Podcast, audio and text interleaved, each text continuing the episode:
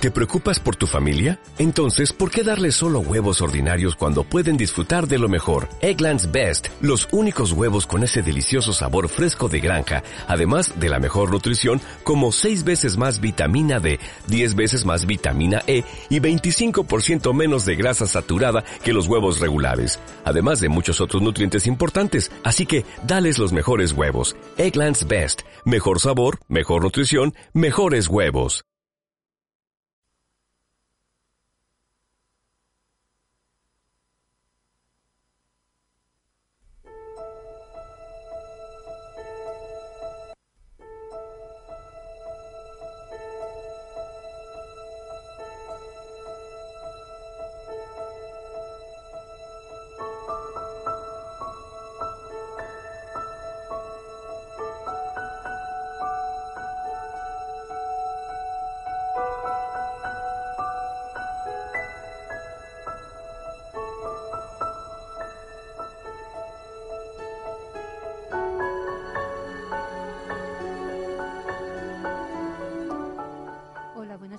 Comenzamos un nuevo espacio de Sin Cita Previa y agradecemos a Radio Clara que nos hayan adjudicado un horario propio. Estábamos con un espacio cedido dentro del Libre Directe y hoy estrenamos de cara a Navidades, estrenamos sin que nos haya tocado la lotería, estrenamos este nuevo espacio, este nuevo horario.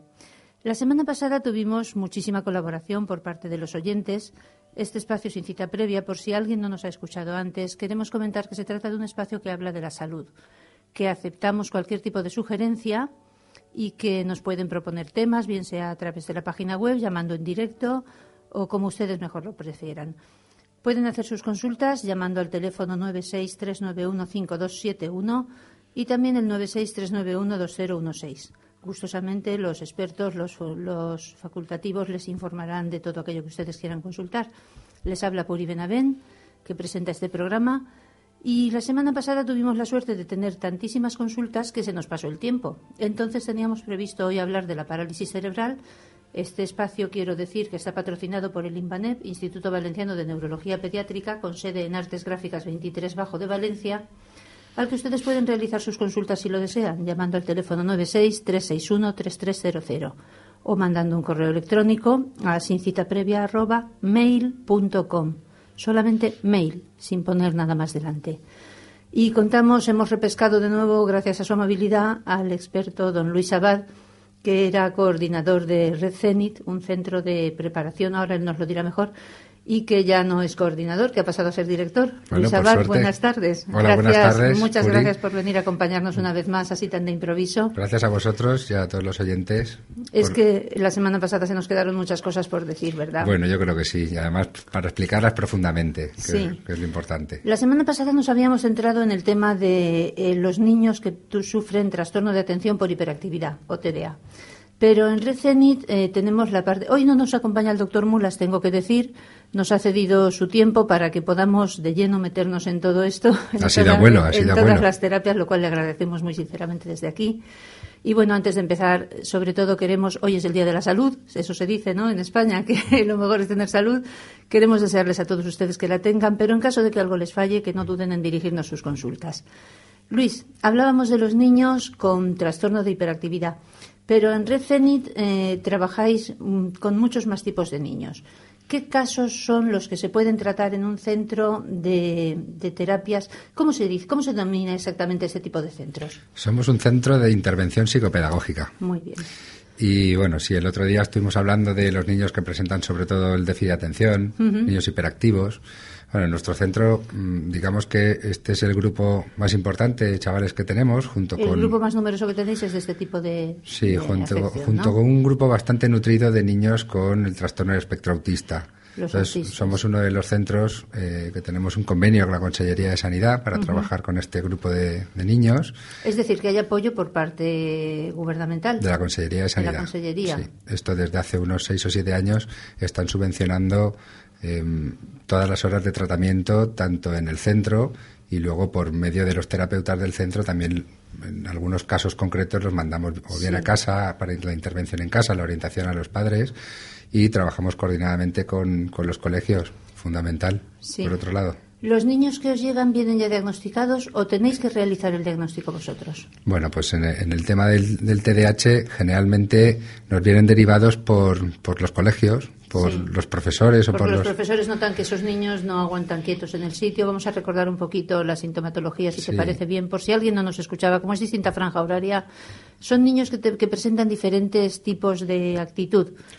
Yo creo que tienen un espectro muy amplio. Sí. Entonces, generalmente eh, hay un mito que es que a todos los niños eh, con problemas de déficit de atención o de hiperactividad se les llama hiperactivos. Sí. Y no es así. No todos los niños que tienen TDAH son hiperactivos. Los que más llaman la atención, que son los que antes llegan al diagnóstico y a la consulta, son lógicamente los niños hiperactivos, porque son los que al final al profesor le molestan, le interrumpen las clases o molestan a los compañeros o tienen algún tipo de, de tendencia impulsiva, incluso pueden ser en algunos casos muy concretos un poco agresivos, pero lo que tardan más en llegar son los niños que tienen déficit de atención. Son niños que en principio pasan desapercibidos y como no molestan, pues entonces... ¿Son estos niños que aparentan un poco de despiste o de pasotismo? Despiste, que no se pasotismo, apatía... Eh, tienen unas características muy concretas. Sobre Parece todo son niños que, se- que se aburren o que son más lentos de lo normal. Mm, Que se pueden confundir con niños vagos. se- de hecho, se dado. confunden con niños vagos. Y sin Pero, embargo, ah, ellos a lo mejor padecen de ver que no alcanzan. La diferencia entre un niño vago y un niño con déficit de atención la podemos eh, encontrar haciendo una valoración neuropsicológica y entonces podemos medir las funciones ejecutivas y el procesamiento de la información. ¿Y un cómo, niño cómo, vago, cómo- cómo se hace esto? ¿Cómo- porque esto parece que se dice así muy sencillo, pero ¿cómo, cómo se llega a estas conclusiones? bueno, pues aplicando una batería neuropsicológica. Test, los test que los se, test, los test famosos. Entonces, por ejemplo, para mm, diagnosticar un déficit de atención, lo que hacemos es aplicar una batería computerizada, son que consta de cinco test, donde lo que vamos a medir es la eficacia de las funciones ejecutivas. La función ejecutiva son las funciones que ayudan a, de- a desarrollar las habilidades para aprender. A Tan- ver, en cristiano eso, ¿cómo, cómo ver. lo entendemos las madres que no sabemos de qué va? ¿Cómo, cómo entendemos esto? Nosotros para aprender necesitamos haber desarrollado haber madurado a nivel Sí. cerebral una serie de funciones. Estas funciones, por ejemplo, eh, son muchas, ¿no? Pero te voy a dar Sí, unos ejemplos. sí. La atención sostenida, la atención selectiva, la memoria secuencial, la memoria de textos, la memoria de trabajo, la capacidad para planificarse, el control sobre la hiperactividad o sobre la interferencia, que la interferencia es todo lo que te hace perder la atención. Todo esto se o sea, una medir. mosca que vuela es una interferencia. Exactamente, pero no solo una mosca que vuela, sino también un pensamiento que tenga el niño de la bronca que se ha llevado en el patio porque le, O que le ha quitado el balón a otro niño. cualquier cosa, problemita, sí, en sí, vez de estar prestando atención al profesor, está haciendo un- una buena atención sostenida, pero no Sí. está haciendo una atención selectiva, Ya que de lo que entiendo. dice el profesor tú tienes que quedarte con lo realmente importante. Ya. Entonces, pues bueno, eso se puede medir. Y una vez medido, lo que vemos es, eh, relacionamos las funciones ejecutivas con cómo se procesa la información. En ese sentido, hay unos tiempos cerebrales de normalidad que oscilan entre 200 y 300 milisegundos de tiempo. Cuando encontramos lentitud en los procesamientos cerebrales, encontramos que hay niños que no gestionan bien la información. Y la gestión, una gestión, eh, se realiza analizando la información que recibimos, Sí. razonando, para poder almacenar la información correcta de forma organizada. Y a esa, hacer una pregunta. Yo, yo siempre voy de yo no lo sé. Explíquemelo usted, que para eso estamos aquí la audiencia y yo, porque no sabemos nada. Y si hay alguno que lo sepa, pues que si quiere que llame que nos lo cuente. Por ejemplo, un niño le cuentas una historia o lee un, fra- un párrafo de algo y luego no te lo sabe contar. ¿Hablamos de algo parecido? hablamos de un problema en la memoria de trabajo. La memoria de trabajo muchas veces, o la mayoría de las veces, es la encargada de hacer que uno comprenda lo que lee y lo que oye. Una norma, un manejo de límites por parte de los padres, también Sí. tiene que ser eh, comprendido por los niños. Comprendido para que esa comprensión les sirva para planificar una respuesta. Sí. Entonces, por ejemplo, los niños hiperactivos o los niños impulsivos se saltan la gestión, reciben la, la información y directamente dan una respuesta precipitada. Ya. Entonces, y equivocada muchas y, veces. A veces hay niños pues que compensan con una capacidad intelectual muy alta, muy buena y tienen en el saquito del conocimiento previo pues mucha información. Sí. Ahora que me hablas de la capacidad intelectual, ¿en qué niveles estaríamos hablando? Me imagino que sacáis el coeficiente intelectual de los niños. Siempre en cualquier estudio neuropsicológico. ¿Y qué podemos considerar que es normalidad? ¿Qué podemos considerar que es mm, por debajo de lo normal? ¿O qué podemos considerar como esos niños genios o superdotados que se dice? Que, por cierto, ¿se pueden confundir con este tipo de niños porque también se aburren en las clases porque todo les viene de más? Claro, claro. en algunas ocasiones nos han llegado niños con sospecha de TDAH que, tenían un cociente intelectual superior a la media y entonces tenían esa apatía en clase precisamente porque se aburrían. Se aburren, pues hay que darles retos, hay que hacer que estos niños em, desarrollen plenamente su capacidad. Generalmente estos niños no entrenan esas funciones ejecutivas. Entonces, se, pueden confundir con un niño con un problema de déficit de atención, pero realmente algunos o muchos hemos encontrado que tienen problemas en la función ejecutiva, porque como van tan sobrados... Dicen, bueno, esto a mí no me, no nada, no, les motiva. Claro, pero no, no están en su techo. Entonces, niños con un cociente intelectual muy alto deben desarrollar también estas funciones ejecutivas. ¿En qué cifras nos movemos dentro de lo que es normalidad, por así decir? Bueno, se considera... O va por edades, perdóname que te interrumpa. No, en general es siempre el mismo baremo. Se considera normal un cociente intelectual medido con, con, el test REI, en, este, en, la prueba reina, que es el WIS, en este momento es el WIS 4, una capacidad intelectual normal va de 80 a 120. De 80 a 120 Fíjate la gran variabilidad que podemos encontrar en, esos 40 puntos de diferencia. Por debajo de 80, de 80 a 70, se consideran niños que están en el límite, y por debajo de 70, el Manual Internacional de Psiquiatría, el DSM-4, habla de, tres, de cuatro tipos de retrasos mentales. Retraso mental, tipos? ¿Qué tipos serían? Retraso mental leve, retraso mental moderado, el grave y el profundo. ¿Y tienen posibilidades de recuperación estos niños? Relativas, relativas y según el y según el grado, según el grado. Yo por, por experiencia personal, porque en mi familia pues tengo un familiar eh, que ha tenido un compromiso en este sentido, pues lo importante es conseguir que, que estas personas sean felices y se puedan desarrollar en la vida y sean todo lo autónomas que puedan, que no sean totalmente dependientes. Entonces, un retraso leve, moderado, podemos conseguir que el niño tenga una, una integración en la sociedad determinada. Un niño con un problema grave o profundo, las prioridades serían otras. Pero en ese sentido, pues bueno, sí que se puede conseguir niños con retrasos leves o moderados que tengan una evolución eh, en cuanto al aprendizaje.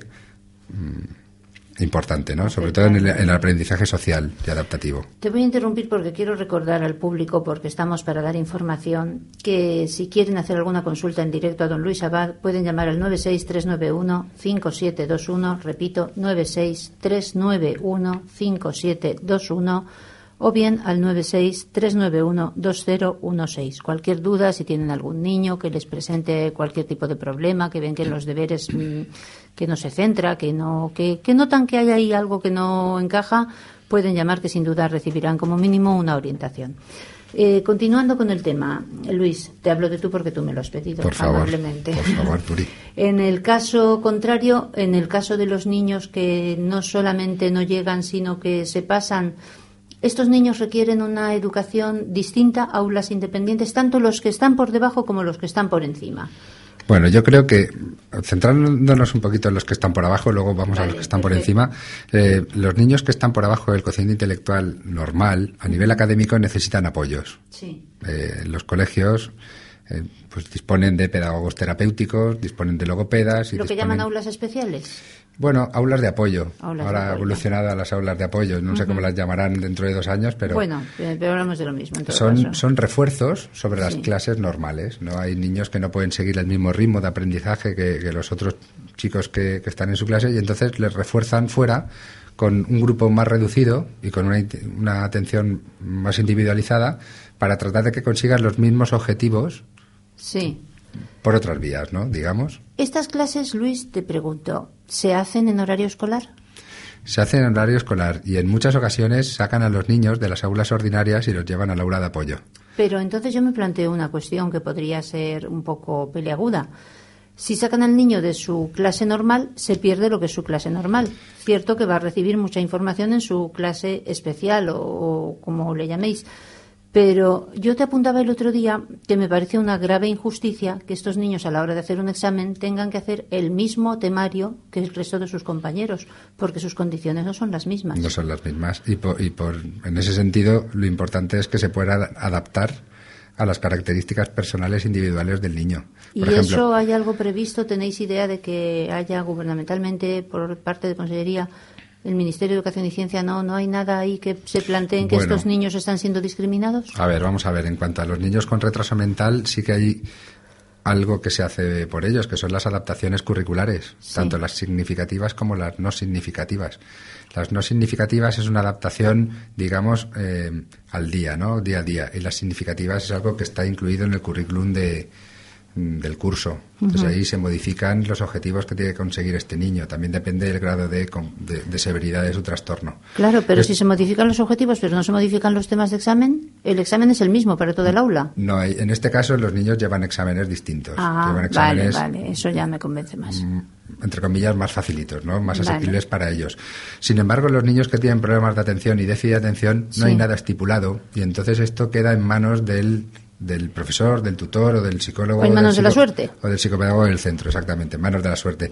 Generalmente, desde Red Cenit tenemos una coordinación muy importante y, y muy elaborada con todos los profesores de niños que nosotros tratamos y les, les ofrecemos una serie de pautas que pueden ser útiles para ellos a la hora de poder eh, tener al niño atento en clase y que pueda realizar un examen. Por ejemplo, un niño con un déficit de atención severo, lógicamente no va a la misma velocidad que un niño que no lo tiene y requiere más tiempo. Claro. Un niño que tiene dificultades de aprendizaje, que tiene un problema en la comprensión lectora, no va a entender el enunciado igual que lo entiende un niño que no tenga ese problema. De hecho, incluso tienen dificultades para leer a veces, ¿no? Muchas. Es que uno de los trastornos asociados al déficit de atención son las dificultades de, de aprendizaje. Hablamos de dislexia y todo, todo lo Dislexia, que... discalculia, trastornos en la comprensión lectora.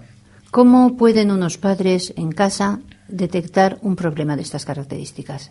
Una dislexia. Bueno, las dislexias, eh, vamos Por a ver, la escritura. es cuando, cuando el niño escribe o cuando el niño lee, pues puede cometer errores de omisión, errores de adición, errores de sustitución de letras. Entonces, Dicen que Leonardo escribía al revés. Sí, luego Eh, mira Los cómo niños salió. disléxicos escriben al revés un poquito también, ¿no? En lugar de le pueden Bueno, poner eso- él, en lugar de sí pueden poner claro, is. eso es la inversión que cometen. ¿no? En o vez que de la leer- N se les cae y escriben una U, o al escriben revés, U, cositas claro, así. O que el 3, en vez de hacer un 3, hacen una E ma- mayúscula. O en lugar de un 10, un 0, 1. Claro, eso también. Esos son pues rasgos importantes que ahí el papá puede estar atento Tenemos que estar atentos desde las casas a también. ello, claro. Sí, sí. Ten en cuenta que ahora, pues mira, no sé si por suerte o por desgracia, los niños necesitan ese apoyo en casa eh, diario de los papás. Es muy importante la vigilancia. Y hablando de vigilancia, Luis, permíteme que te pregunte, Red Zenit, a la que estás como director, ¿dónde se encuentra y qué teléfono tienen si alguien quiere haceros algún tipo de consulta? Bueno, pues estamos en la calle Guardia Civil, número 22. Sí. Es un bajo. Y nuestro teléfono de contacto es el 96 360 16 16. 360 16 Estamos 16. en horario de, de 9 a 2 y de 2 a 9. Pues si alguien tiene alguna duda y quiere hacer una consulta un poquito más privada, no duden en llamar y también no duden en llamarnos a nosotros si quieren, como he dicho, aquí a Radio Clara al 963915721 o al 963912016 y aprovechamos para hacer una pequeñita pausa musical.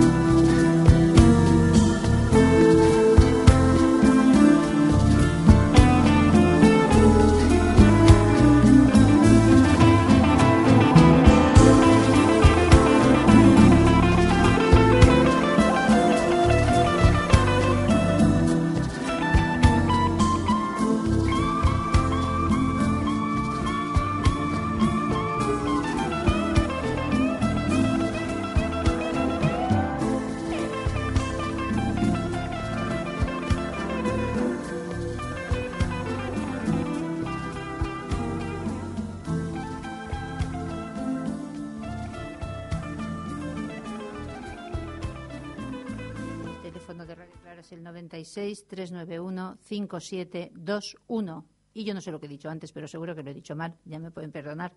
El otro teléfono es el 96 391 2016. Seguimos con Luis Abad, director de Recenit, Centro de Rehabilitación, ¿cómo decís? Soy una calamidad. De neurodesarrollo interdisciplinar. ¿Ves? Yo debo tener algo de esto porque, porque no consigo retener la memoria y los apuntes míos son garrafales. Ya me podéis disculpar. Luis, estábamos hablando de estos niños, de los tratamientos, del coeficiente intelectual, pero ¿Qué técnicas aplicáis? ¿Dais medicación a los niños que van? Hubo una consulta en este sentido la semana pasada de que daba miedo de que si a los niños los vamos a convertir mm. en no sé qué por darles tratamiento. Nosotros nunca, Puri. ¿Nunca dais medicación? No somos médicos, somos un centro de entrenamiento psicopedagógico, como te decía. Y bueno, hay muchos de los niños que trabajan en nuestro centro que sí que están medicados, pero trabajamos con un grupo muy importante de niños sin medicación. O sea, que trabajáis en coordinación con neuropediatras con neuropediatras, con colegios, con pediatras. Pero la medicación la da en todo caso el neuropediatra. El neuropediatra y el pediatra, sobre todo el neuropediatra, es el que da la medicación. Entonces, pues podemos estar más o menos de acuerdo con las medicaciones, pero lo que sí que estamos plenamente de acuerdo es que los niños que presentan estas características de las que hemos hablado necesitan una terapia psicopedagógica. Psico, porque realmente estamos trabajando procesos eh, psicológicos, mentales y pedagógico, porque lógicamente tanto el niño como el colegio como la familia necesitan una orientación y unas pautas de, de, tratamiento de estos niños que lógicamente no viene con el manual de instrucciones debajo del brazo como ningún niño, pero en estos casos menos todavía, porque es algo que se sale de la norma, ¿no? No tiene por qué ser la norma lo normal, pero estos niños hay veces que te, te presentan problemas mm, conductuales importantes en casa. Entonces, pues bueno. ¿Cuánto tiempo suele durar un tratamiento? ¿Hay una media o cada niño es absolutamente diferente de otro? Yo, en mi experiencia, llevamos 10 años en Red eh, nos dice que mm, un niño con un trastorno moderado severo de atención y de hiperactividad en un año y medio, dos años, puede tener unas funciones ejecutivas rehabilitadas, un nivel de procesamiento de la información adecuado y una modificación de conducta que la tenemos que hacer con los papás eficaz. Es lo que nos va a llevar al éxito. ahí va, yo te iba a preguntar, ¿necesitáis la, la, complicidad o la cooperación de los padres? Siempre, de los padres, del colegio, del médico. Por eso lo de interdisciplinar. ¿Deben asistir los padres a la consulta? Generalmente sí. A ver, eh, nosotros el trabajo de base la vamos a hacer con el niño, ¿no? Es el niño el que tiene el problema, el que es el que presenta los problemas externos a nivel social, a nivel, familiar también, o a nivel académico, pero sobre todo a los padres hay que orientarles, hay que darles pautas para ayudarles a, entender este el problema que tienen los niños y, a poder llevarlos por donde ellos quieran. Sí. Luis, ¿os encontráis con padres que se niegan a aceptar que sus hijos tengan algún tipo de problema? ¿Hay parejas que tienen discusiones por eso de que uno dice, no, no, no, mi niño, mi niño no tiene nada. Sí que me lo encuentro. Generalmente, además esto las mamás que, se tienen ganado el cielo, em, son las que más tiempo pasan con los niños y son los que, las que más sufren las conductas anormales de los niños, tanto conductualmente como académicamente. Entonces los papás... Son más pues, avestruces. llegan más tarde de trabajar y, y bueno, ven el problema distinto, ven el problema distinto. No, no quieren aceptar. Hay muchas veces que yo los cuestionarios que doy a los papás en la primera consulta le doy una a papá y otro a mamá. Y luego vemos a ver cómo, correlacionan, ¿no? Realmente el diagnóstico se hace por medio de, la evaluación del niño, ¿no? Los cuestionarios de los papás nos aportan información, pero no son determinantes para el, para el diagnóstico. Te voy a hacer una pregunta que no tiene nada que ver con los niños, pero que me voy a arriesgar.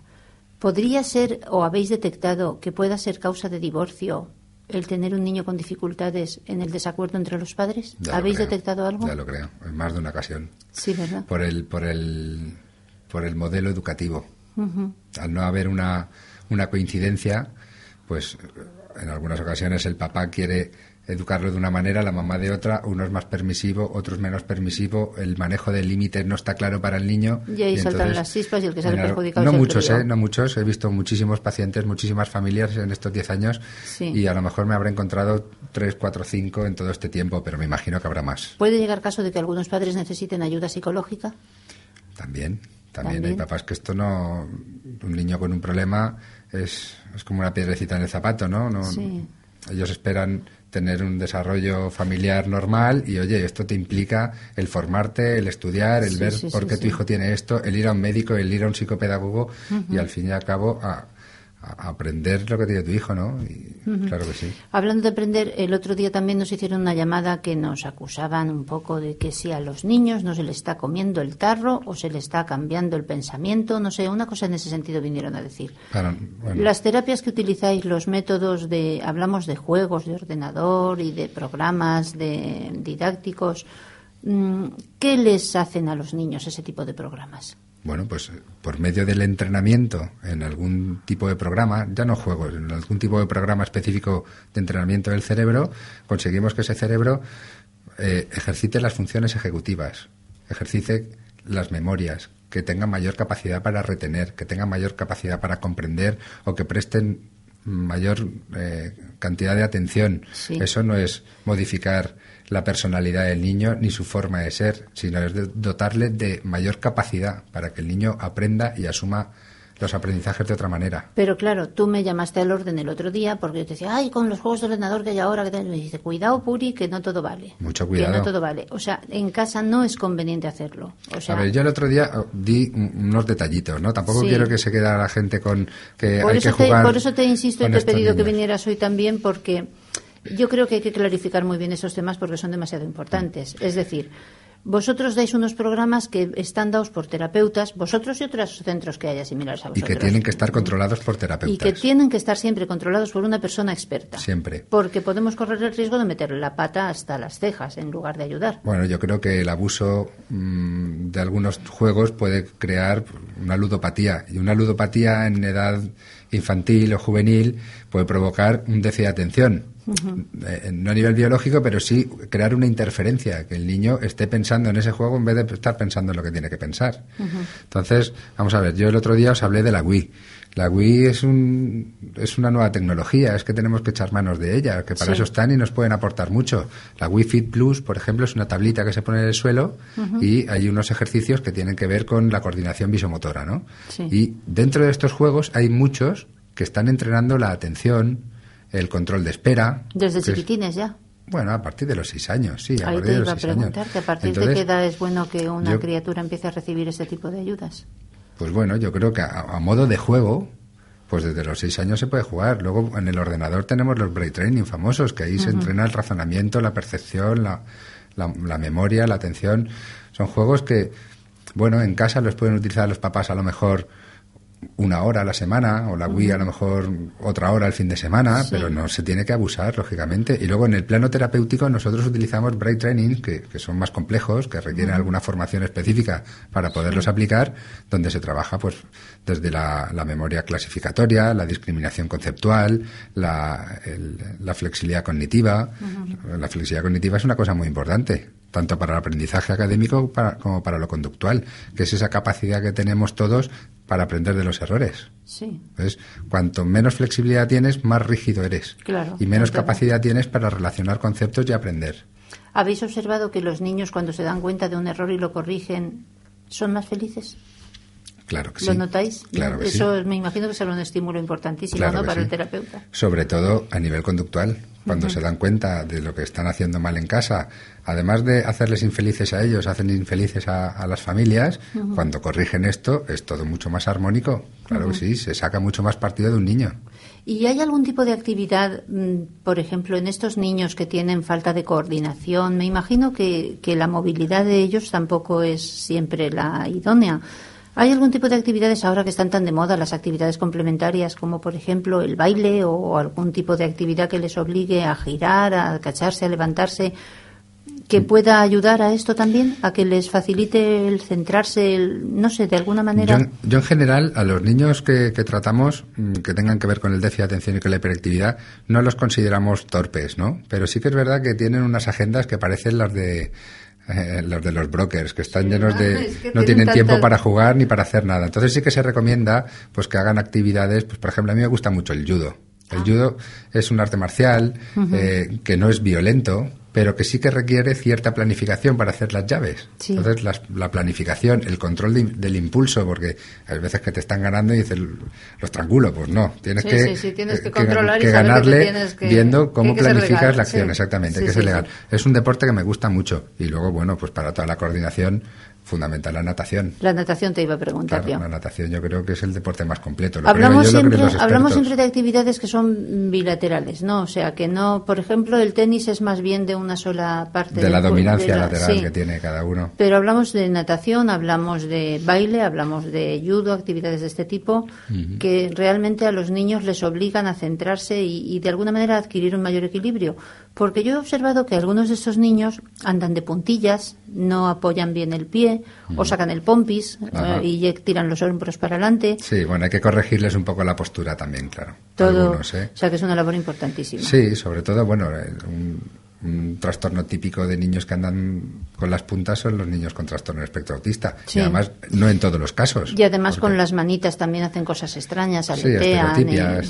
se hacen movimientos cerca de los ojos, se miran mucho los dedos y los retuercen. ¿Todo esto mejora con, la, con el tratamiento psicoterapéutico que le hacéis? Debe mejorar. Sí. Sí que mejora. Bueno, del tema de las estereotipias es algo que mm, en la mayoría de los niños con la edad se van corrigiendo, ¿no? Hay muchos casos que necesitan también alguna intervención farmacológica, pero sobre todo con los niños con trastorno de espectro autista hay que trabajar en tres vías. La vía de la interacción social, la vía de la comunicación y el lenguaje y precisamente estos movimientos repetitivos y estereotipados. Y ya no solo movimientos con el cuerpo, con las manos, sino Sí. también las rutinas y las manías que tienen. Hay niños que, que se llevan toda, porque lo quieren oler todo, que se pasan mucho rato mirando la misma cosa, la misma pieza, dándole Sí. vueltas, o que tienen la manía, por ejemplo, están con un coche y solo le dan vueltas a las ruedas o abren y cierran las puertas. Esos son rasgos claros de que ahí está ocurriendo algo, que no tiene un juego simbólico con ese coche. ¿Cómo se plantea una primera consulta de una criatura de estas? Se plantea, pues... ¿Con papás? ¿Con se plan- profesores? Es siempre con papás, siempre con papás. En mi caso, eh, llegan a la consulta los papás alarmados o bien por, el, por ellos mismos porque han visto que el niño no habla a la edad que tiene que hablar, que no, Sí. no dice las primeras palabras, por ejemplo, eh, mamá y papá a los 8 o 9 meses.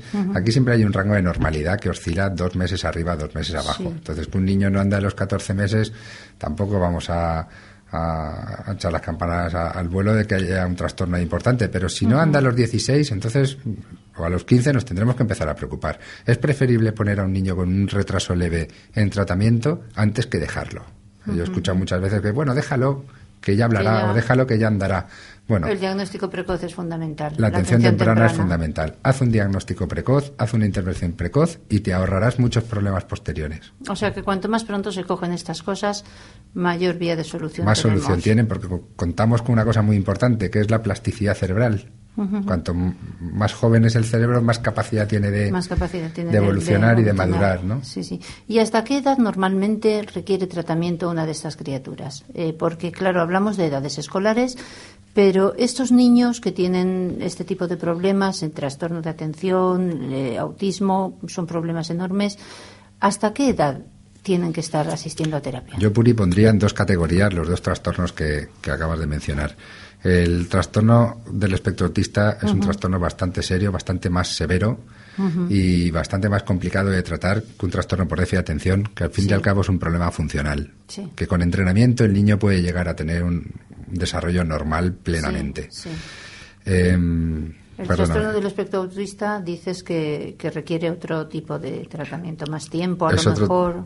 es un tratamiento a más largo plazo. Ya. Es un tratamiento que, que los va a implicar, pues bueno, a lo largo de muchos años eh, de la vida, que van a estar a tener que tener una supervisión por parte, por parte de las familias importantes. Sí. Luego hay niños que están dentro del trastorno del espectro autista de una forma muy leve, que Sí. evolucionan muy bien. También hay distintos grados, claro. Claro, hay grados de severidad sí, y evolucionan muy bien y pueden llegar a tener una interacción social adecuada, pueden tener algún tipo de problema ligero en el lenguaje, que con un trabajo logopédico pues se va a poner al día. Y luego hay trastornos más severos que van a costar más, va- van a requerir un centro especializado, un colegio de educación especial. Sí, sí, sí, sí. Digamos que estos niños de trastorno de atención, que son los que tal vez se integren más fácilmente, ¿no? Mm. ¿Pueden desarrollar una vida adulta, entre comillas, normal?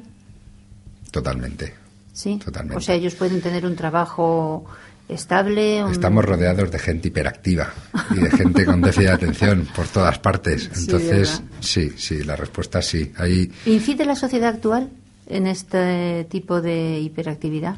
Le quiero decir, perdóname eh, que te atajo, el hecho de que las madres salgamos a trabajar, los padres también, los niños tengan que ir un día con, la, chacha o con la yaya o con no sé qué, mm, ¿eso habéis observado si, si la sociedad cuanto más moderna, más hiperactivos los niños?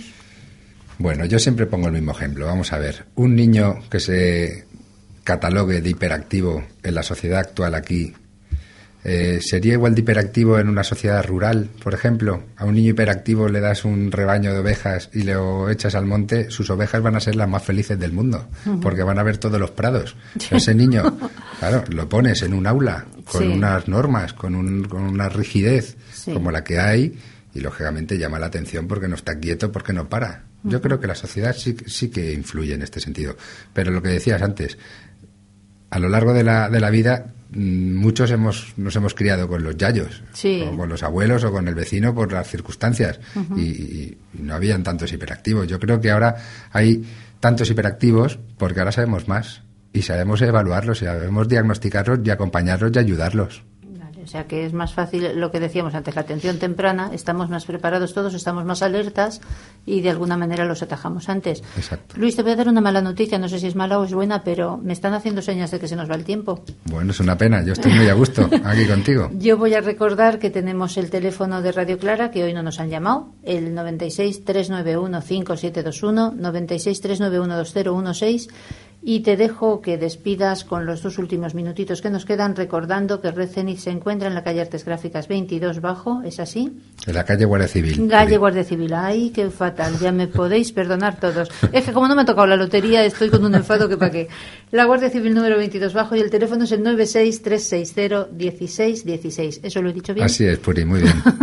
pues eh, te doy las gracias por haber venido, Luis. Te dejo que despidas el programa. Cerraremos con un breve corte musical por si alguien hace una llamadita de última hora y te felicito porque pronto vas a ser papá, que me he enterado. Muchas gracias, Puri. Voy a ser papá si todo va bien a finales de enero.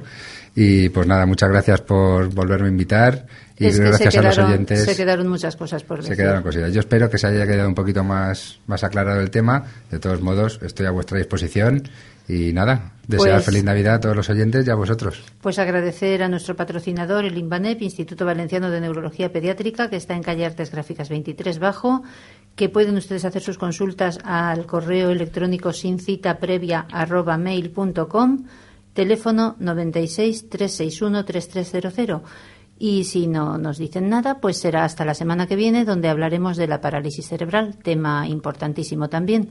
Gracias a todos, muy felices fiestas y si no les ha tocado la lotería, pues no se preocupen demasiado, que mi abuelo decía que no hay mejor lotería que trabajar cada día y eso hoy en día tampoco es demasiado habitual, pero bueno, que tengamos suerte todos. Gracias por estar ahí. Hasta la semana que viene. Gracias.